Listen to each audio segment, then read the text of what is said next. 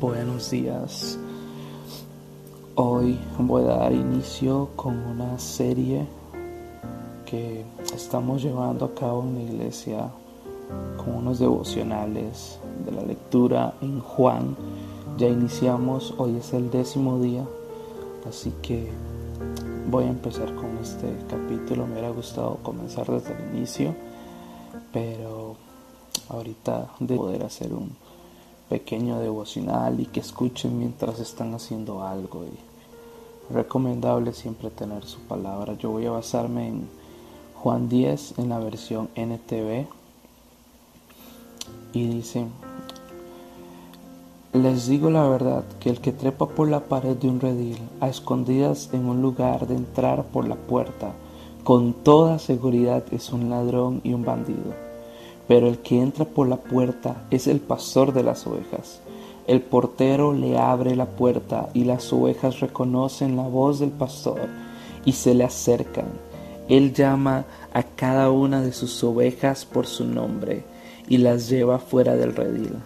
Una vez reunidas, su propio rebaño camina delante de las ovejas y ellas lo siguen porque conocen su voz seguirán a un desconocido, al contrario, huirán de él, porque no conocen su voz.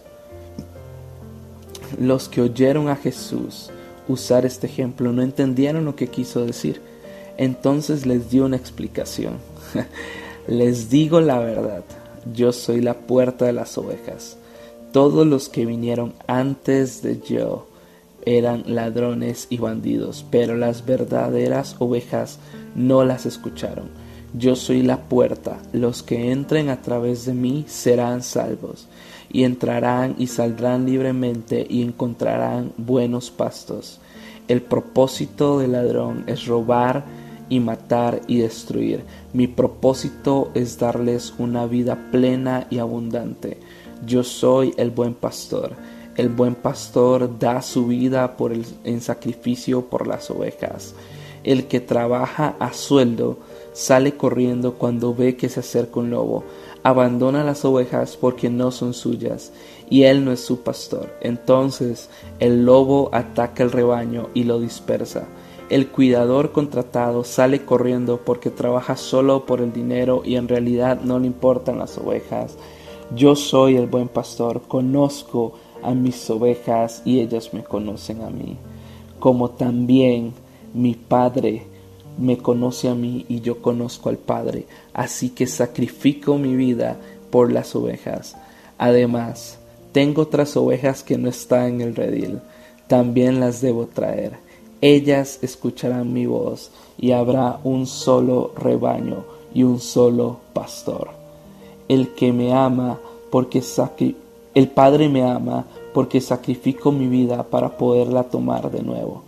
Nadie puede quitarme la vida, sino que yo la entrego voluntariamente en sacrificio, pues tengo la autoridad para entregarla cuando quiera y también para volver a tomarla. Esto es lo que ordenó mi Padre. Al oírlo decir esas cosas, la gente volvió a dividirse en cuanto a la opinión sobre Jesús. Algunos decían, está loco y endemoniado, ¿para qué escuchar a un hombre así? Otros decían, no, no suena como alguien poseído por un demonio. ¿Acaso un demonio puede abrir los ojos a los ciegos? Jesús afirma ser hijo de Dios. Ya era invierno y Jesús estaba en Jerusalén durante el tiempo del Hanukkah y el festival de la dedicación. Se encontraba en el templo caminando por la parte conocida como el pórtico de Salomón algunas personas lo rodearon y le preguntaron, ¿hasta cuándo nos tendrás en suspenso? Si tú eres el Mesías, dínoslo sin rodeos. Jesús les contestó, yo ya les dije y ustedes no me creen. La prueba es la obra que hago en nombre de mi Padre, pero ustedes no me creen porque no son mis ovejas.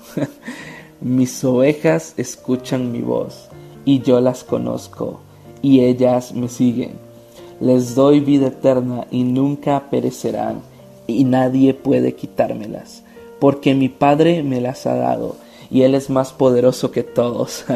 nadie puede quitarlas de la mano del Padre. El Padre y yo somos uno. Una vez más las personas tomaron piedras para matarlo. Jesús dijo, Bajo la dirección de mi Padre he realizado muchas buenas acciones. ¿Por cuál de todas ellas me van a apedrear?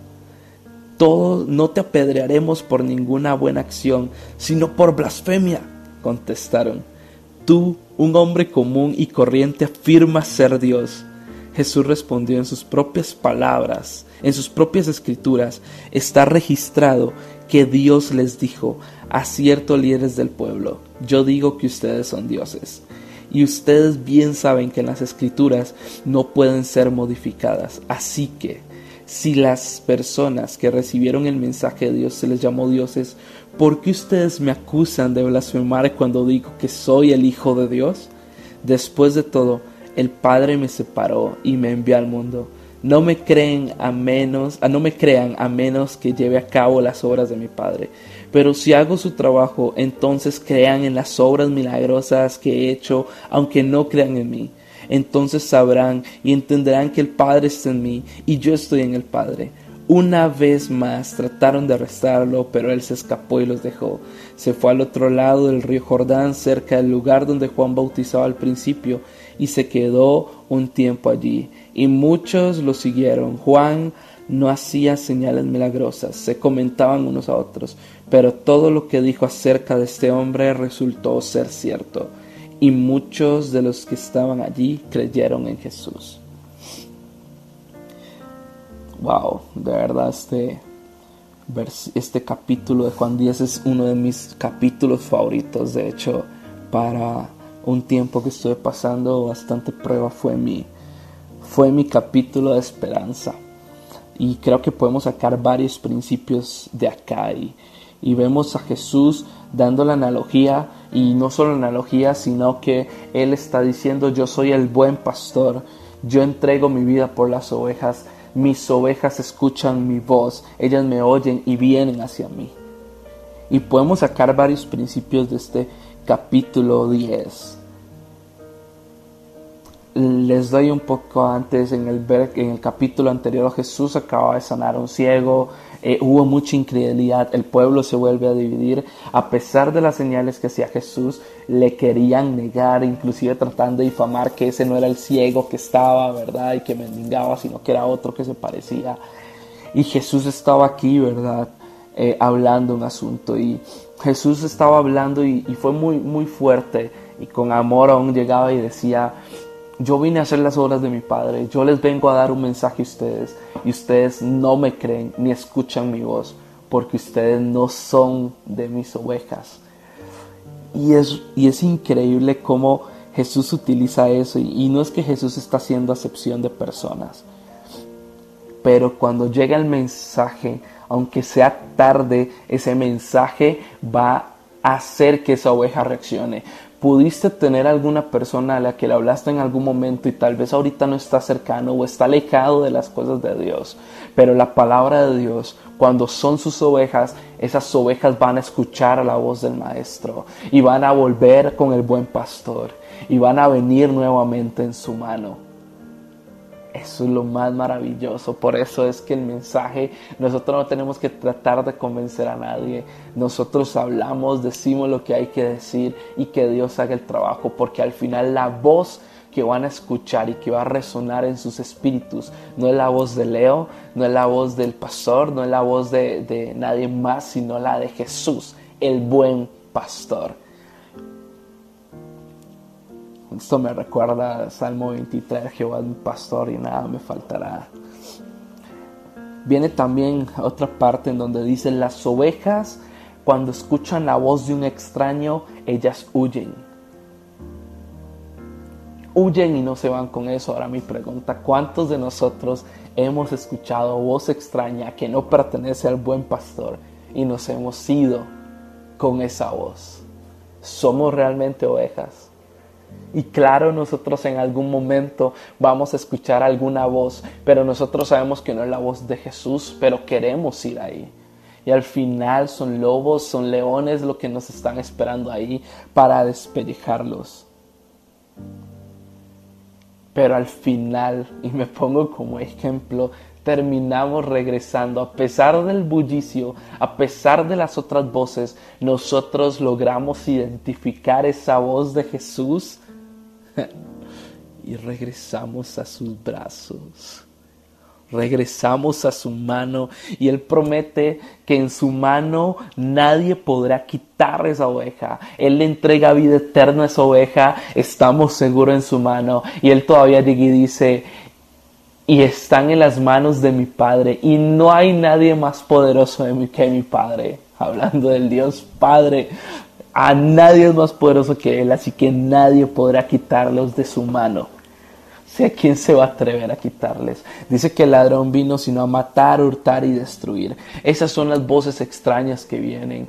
El mundo va a tirar un montón de voces, nos va a tratar de chantajear, nos va a tratar de decir un montón de cosas, pero nosotros tenemos que estar atentos a la voz de Jesús. Y si vos estás alejado en este momento, yo sé que Jesús está resonando y hace tiempo has escuchado su voz. Yo creo que es tiempo de que regreses, como dijo Asaf, por poco resbalaron mis pies.